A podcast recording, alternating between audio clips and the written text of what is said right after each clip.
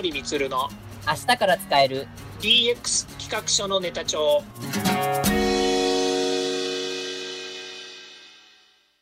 こんにちは。サートプロの近森充です。こんにちは。アシスタントの堀内隆です。この番組は IoT、AI の教育事業の専門家近森充が DX デジタルトランスフォーメーションについて実際の事例を交えながら DX とは何か DX でどんな未来ができるかをご紹介いたします。事例をもとにお客様や社内に提案する企画書に落とし込めるまでの使えるネタのネタ帳としてお届けします。よろしくお願いします。DX 企画書ネタ帳、レガシー、地方、不利な条件でも DX した小さな巨人たちというテーマにてお話を伺いたいと思います。よろしくお願いします。はい、よろしくお願いいたします。はい。えっ、ー、と、今回のテーマは、複数回に分けまして、まあ、レガシーの業態や、それから地方という、どちらかというと、ちょっとそのビジネスする上では、ちょっと若干ちょっと不利な条件であるのかなというところでも、DX ができたというところの企業を紹介したいと思います。うん、で、今回、えと、紹介したいのはですね、えと、IT メディアエンタープライズの2月1日に、えっと、掲載されておりました、えっと、伊勢の昭和な食堂が店舗 DX で生産性爆上げ。その時社長は何をしたのか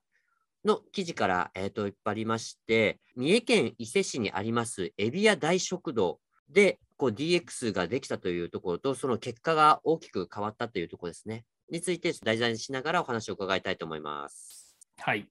はい。えっと、具体的にこれどういうことがちょっと紹介されてたかと言いますと、いわゆる伊勢神宮前にあるこのエビ屋大食堂という食堂がまああったんですけど、あの10年前、2012年の頃のエビ屋さんというのは、もう本当にいわゆる昭和な雰囲気が残る、まあ、家族経営のこの食堂。まあ、なんとなく、なんかね、想像つくような感じなんですけど、古めかしくて、こう、入り口前の、この、まあ、食品のサンプル、あの、あの、なんかこう食、食品のサンプル、こう、並んでると思うんですけど、もうあれが日焼けした状態で、で、まあ、多分ガラガラっと開けた、お店のドアを開けたら、もう、海の家のような、あの、よくある、こう、賑わった食堂みたいな感じだったというふうに書かれています。で、当時の売上台帳は、えーと、2012年の時点でも紙に記録されていて、まあ、それが唯一のこうデータベースだったという、まあ、本当に典型的なこの昭和の状態から続いていたあの感じだったっていうのが紹介されていたんですけど、ところが今のエビ屋さんは、伊勢の食堂であるということは変わらないんですけど、運営はなんともう最先端のテック企業並みにデータを駆使したものになっているということがちょっと紹介されています。こう、うん、昭和から一気になんか飛び越えて100年ぐらい変わったんじゃないかっていう感じに なんかこう紹介されているんですけど、うん、まあ、実際にこの進めたことが、まあ、売上データを自動で収集する仕組みを導入したりとか、それから扶養控除を計算するアプリの開発とか、それからタイムカードのクラウド化、受発注システムを導入するとか、それから購買に関するウェブ化とか IT 導入を進めたりとか、あとはこのえー、いわゆる BI ツールで作成したりとか、AI を、えーと、駆使した予測ですか。今日はこういう、えーと、天気だからこういうふうになっていくでしょうみたいな予測がのものとかを導入されたりとかっていうところが詳しく紹介されていまして、で、その結果、2012年には、えーと、いわゆる客単価が850円だったところ、2019年には、えーと約3倍の2650円まで増えたということが紹介されています。すごいですよね。いや、びっくりですよね。850円って言ったら多分、あの観光地の食堂で食べられるなんとか丼の1杯分ぐらいしかなかったと思うんですよね、おそらく。うん。まあ、それが2650円になると、普通に、あの、あれですよね、なんかこう、まあ、解析まではいかないですけど、まあ、消化堂弁当ぐらいの、なんかこう、ちょっと奮発して出したぐらいの単価ですよね、これ、本当に。うん。本当ですね。これ多分、その、まあ、昭和な雰囲気のちょっとあまりにもちょっと古めかしいところで2650円出そうっていうのはちょっとなかなか勇気がいることだと思うんですけど、うん、あの相当これ変わったっていうことなんでしょうね、これ本当に。そうですね。まあ、相当変わったっていうよりも、まあ、ここがね、まあ、3倍ぐらいの金額に上げられたっていうことで言うと、まあ、はいあの相当なんですよね。普通で見るとねすいません、うん語彙力がなくて 申し訳なかったです。いやいや、はい。まあ実際私、まあ、あの、ここでね、こう、えーなんか音声配信とか、まあ、この中であまり言ったことないかもしれないんですけど、はいあの私、あの、第二のふるさとが伊勢なんですよね。ああ、なそうなんですね。うんで、私の妻がね、あの、もともと、あの、伊勢の人で、はい。で、で今、あの、エビ屋さんがあるところっていうのは、内空の、あの、まあ、通りのとこですよね、有名な通りのところにはいお店構えてらっしゃるんですよね。ええ。あの、おかげ横丁っていうところなんですけども、で、えーこれは内空って言ってる伊勢神宮の内空なんですね。はいで、私の妻の方は伊勢神宮の下空の近くで、下空から歩いて15分ぐらいのところに家があるんですよ。はいはいはい。で、毎年子供たちを連れて、夏と、それから、あえっ、と、冬、あの正月ですよね。はい毎回帰っていて、で、この、えっ、と、内宮にお参りに行くっていうね、まあそういうのが、なんですかね、毎回の、えー恒例になっているので、まあ、当然ですけど、エビ屋さんの近くのこのね、ところっていうのは通ってるんですよ。はい。で、隣に赤福の、赤福氷を売ってるお店がやっぱりありまして、赤福って有名なんですよね。そうですね。はい。うん、で、そこで夏だと、その赤福氷っていうね、えっ、と、いわゆるかき氷に、えーあんことか餅とか入ってるようなやつがあるんですけど、いいな。ぁうん、これをね、食べるっていうのが、まあ、子供たちとの楽しみだったりしてたわけですよね。ああ、いいな。ぁでね、あの、この10年、この、ね、実はあの、まあ、そう言いながら、ここ2年ぐらいはね、やっぱりコロナで当然帰れなかったっていうのもありますし、それから、えーまあ、実際いろいろね、家庭の事情とかもあって、なかなかやっぱりここ3年以上帰って、帰れないっていうか、行ってないんですよ、内空には。なので、で、まあ、本来であればね、エビ屋さん、最近の状況どうかなと思って見に行けばいい話ではあるのかもしれないんですけども、なかなかまあ帰れてないのでっていうこともあるんですけれども、実際ね、このおかげ横丁がどうだったかっていうとね、このやっぱり20年ですごいおかげ横丁自体が変わってるんですよ。ああ、そうなんですか。うん、このね、通りっていうのが、ものすごくやっぱり、まあ、なんですかね、あの伊勢神宮に参拝する人たちは、まあ、そのね、私も20年前とか30年前はよく分から分かってないっていうのもあるんですけども、少なくともこの10年で、えー道はきれいになってるし、お店もやっぱりきれいになってるし、えーなんでしょうね、あのある意味、すごくなんかあのおしゃれな通りになってるんですよね。あうん、なので、まあ、もう当然ですけども、エビ屋さんがあの、ね、古い、古めかしいと言ったらいいのかあれなんですけども、そういうお店から、まあ、がらりとね、業態を、まあ、おしゃれなお店に変えているっていうことも、ある意味で言うと、ここの通りっていうものが、やっぱりこうね、発展してきてる、発展って言ったらいいのかな、あ、あのものすごく綺麗な街に変わってきているっていう中に、やっぱりこう同じようなですね流れを、まあの中にあるんじゃないのかなっていうところもあの感じるんですよね。なるほど。それはありそうですね。うん、だって私もあれですもん、ここの通りを歩いたりとか、いこのまあ、伊勢神宮の、ね、内宮にお参りに行くっていうのは、まあ、なんとなくね、あのえーそれはね、正月とか、それから伊勢に帰れば、そこにお参りに行くっていうのは当然あるんだけれども、ご挨拶に、ね、行くっていうのがあるんだけど、でも、やっぱりこのおかげ横丁を通って内宮に行くっていうのを、やっぱりこう、いや、そこ、そこを通りたいっていう気持ちがやっぱりあるわけですよね。はいはい。うん、それはやっぱりね、なんていうか、賛同とはちょっと違うんだけれども、やっぱりそこに行くまでの、うんなんでしょうね、こう、アミューズメントというあれはないですね、エンターテインメントっていう言い方もないんだけども、やっぱり楽しみの一つではあるわけですよ。わかります、すごくこれ。うん。だね、そういう場所であるっていうのが、まあ一つの、えーまあね、なんていうか、この場所の良さっていうのもあるんでしょうね。うーん。うん。エビ屋さん、本当にいい場所にあると思いますよ。まあ、みたいですね。ちょっとあの、公式うんホームページでもちょっとね、調べてみたんですけど、あの、なかなかすごい良い、あの、立地のところで、で、そしてすごい綺麗なんですよね、めちゃめちゃ。うん。3D のあれがあって、ちょっとそれも僕見てるんですけど、うんう。うんん。すごくね、良い場所にあるんですね、こんな感じで周りも。そうですね。う。うんん、おかげ横丁って、あ、こんな、あ、綺麗な通りになってるんだと思って、一回歩いてみたいなって僕も、まだ行ったことないので。うん。はい。そうですね。本当行ってみるといいと思いますよ。とはいえなんですけど、あの、ちょっとやっぱり、ちょっと古めかしかっったその食堂さんが、まあ、ここまでそのやっぱ川、まあね、街に合わせて買わなきゃいけなかったというところもあるんですけど、とは言っても、綺麗にしただけじゃ客単価が上がるとか、その経営状態が良くなるっていうところまでいかないと思うんですよね。うんうん。うん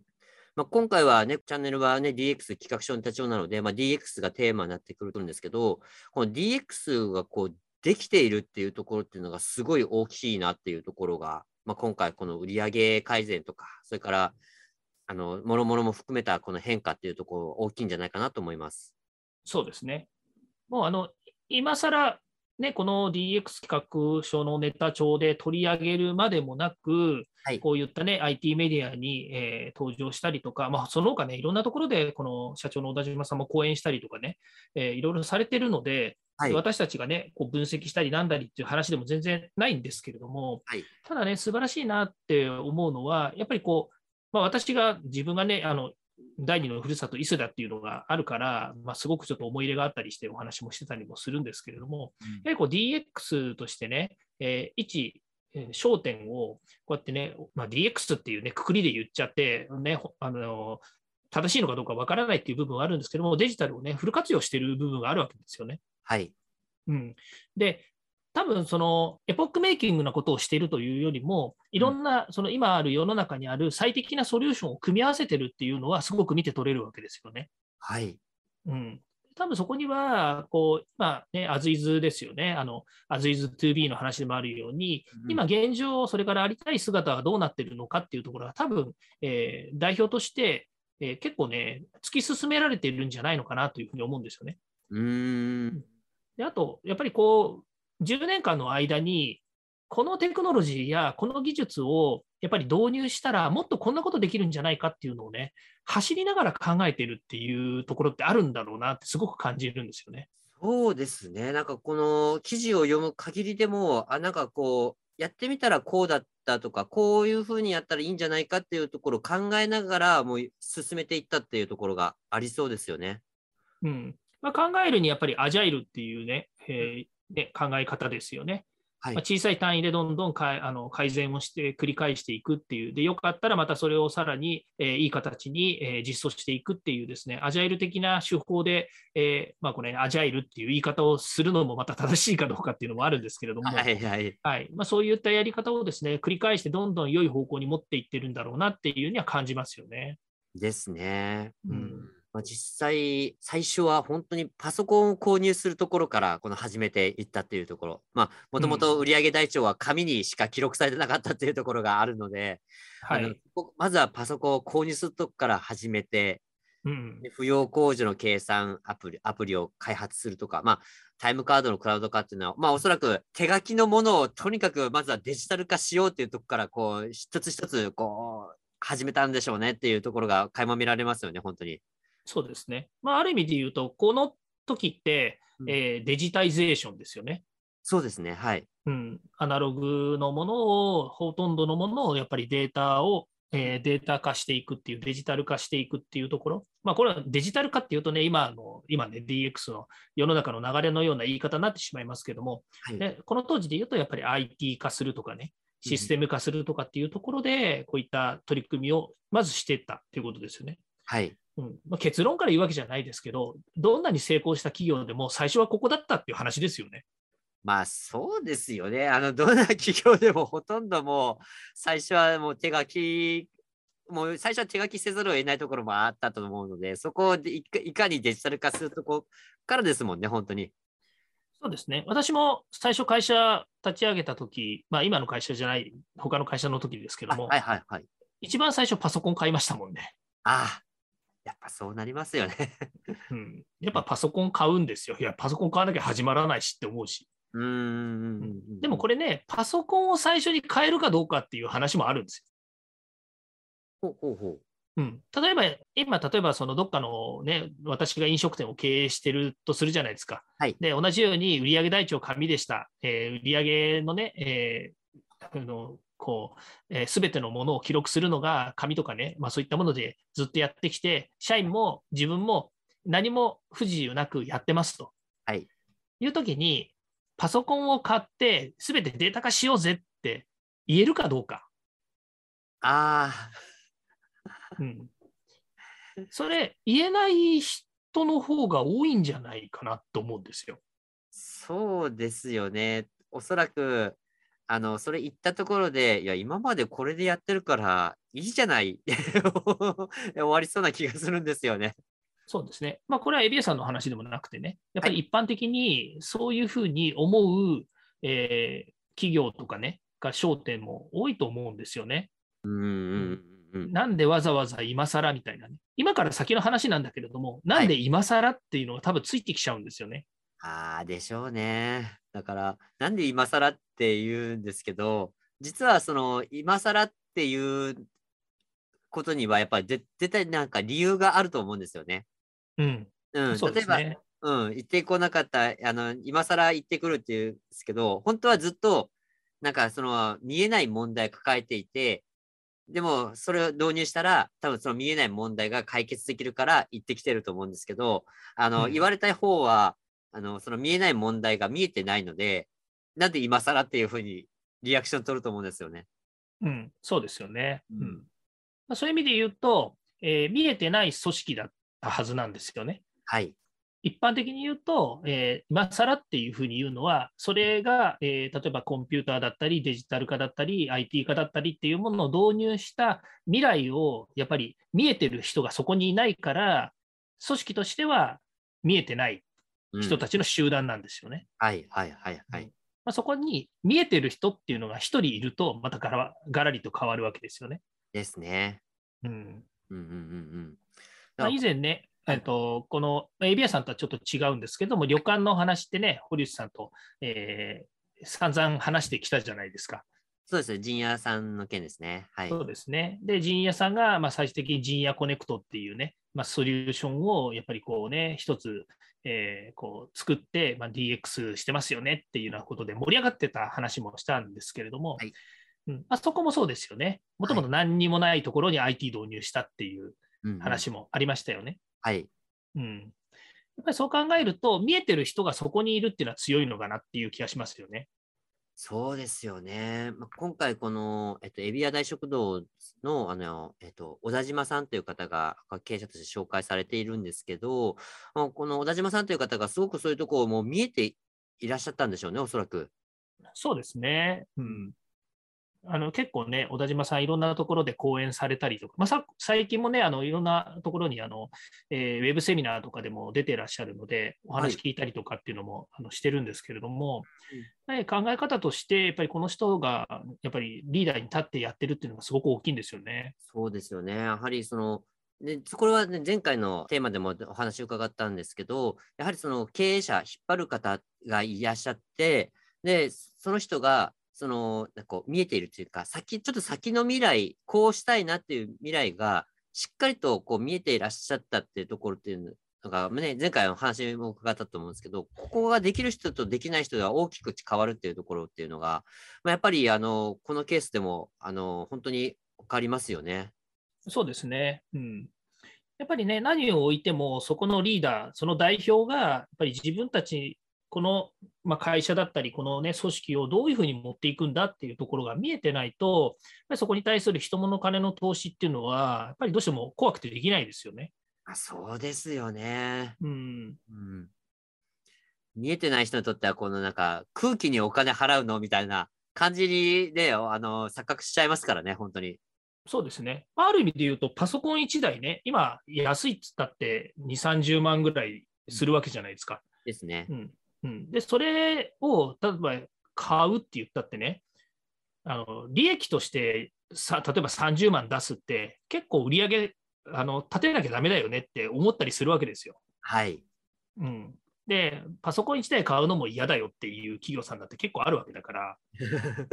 うんまあ、そう考えると、やっぱりね、先を見て、そこに、えー人物金を投資して、えーこうえー効果的な事業を、ね、展開していく上で、やっぱりそこを見えてる人と見えてない人っていうのでは大きな差が出るんですよね。確かに。まあ、一度回り出せばね、はい。うまくいき出すっていうのも、これも見えてる人しか見えないんだけどね。これそうですよね。そこなんか、なんかこう、あ、回り出したら、あ、こう回り出したなっていう感覚がつかめる人とつかめない人ってやっぱ一定数いますよね。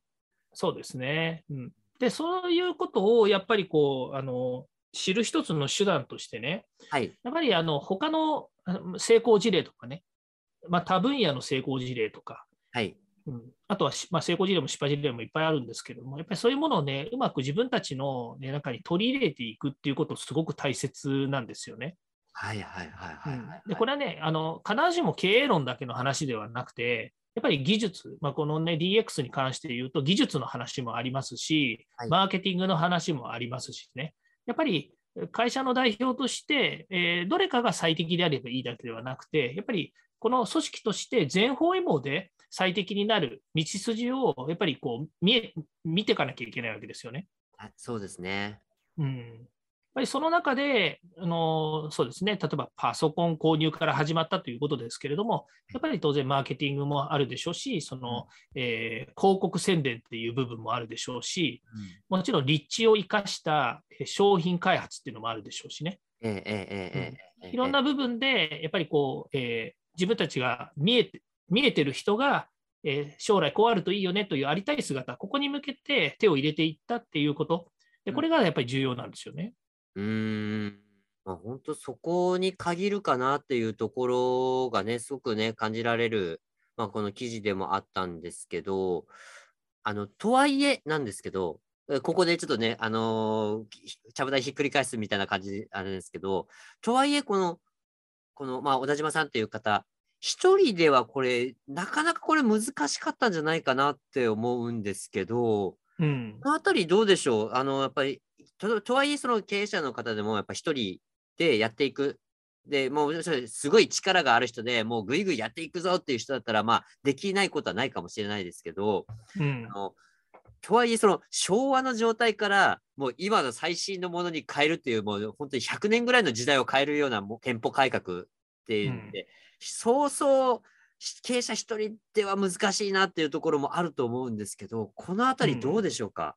そうですね。まあ、エビ屋さんの、えー、まあ、一つね、あの重要な点は、バックにエビラボっていうのがあるんですね。エビラボですか？はい。でそこはもう本当にあの、えーまあ、システムを開発したりとか、うん、そういった、えー、デジタルのことに強い、えー、組織がありまして、うん、まあ、そこにね、えー、優秀な、えー、CTO さんが、まあ、実はいらっしゃるんですよね。おえー、時脇さんという方なんですけれども、はいうん、で、これもね、私がね、わざわざここで、えー、この人すごいですっていう紹介するまでもなく、もうね、活躍されていて、まあ、いろんなね、私どものっていうか、この IT の業界ではね、結構有名な方ではあるんですよね。はい、でこの方がやっぱり、えー、CTO ですね、まあ、最高技術責任者という言い方をするんですけども、まあ、こういった方がね、やっぱりいるっていうのが、すごく大きな存在だと思うんですよね。96%以上の的中率を誇る来客予測式をサービス化までしたっていう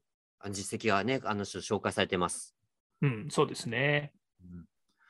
れ大きいな、どんな AI かももうちょっと後で見てみます。うん、やっぱりね、こういったあのこの人はと特にその技術っていう部分で見えてる人ですよね。はいですね。うん、で、先ほどの小島さんっていう人が経営として見えてる人であれば、やはりそのバックにこういった技術として見えてる人っていうのがいるのはすごく重要なんですよね。ですね。なんかこう、うん、戦国時代。今回のテーマは、来週の本編に続きます。来週の本編のオンエアもお楽しみに。では、そろそろエンディングの時間になりました。今回お話ししたことが社内社外問わず企画提案のネタになれば嬉しいですね毎日更新近森光の DX 企画書ネタ帳は Spotify、Google、Apple 各種ポッドキャストおよび Amazon Music で配信しておりますチェックしておきたいという方はぜひいいねやフォローお願いいたしますまた、もう少し詳しく聞きたいという方は、Facebook で近森光で検索、または東京都代々木にあります株式会社サートプロのホームページまでお問い合わせお願いいたします。よろしくお願いします。それではまた来週。また来週。